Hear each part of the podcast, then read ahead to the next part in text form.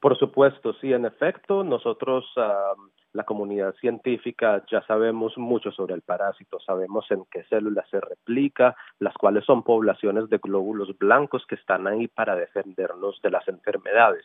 Bueno, entonces lo que nosotros, lo que nosotros no sabíamos es cómo el parásito es capaz de pasar a través del compartimiento donde se encuentra en la célula para difundir su armamento molecular que el, la célula huésped normalmente utiliza para matar los microbios.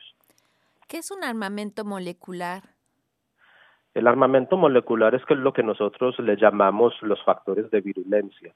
Son las moléculas que el parásito utiliza para eh, para, para notablemente inhibir eh, a funciones del macrófago, que es la célula donde el parásito se encuentra, para hacer que estas células ya no puedan ejercer sus funciones eh, de, de matar microbios y de comunicarse con otras células del sistema inmunitario.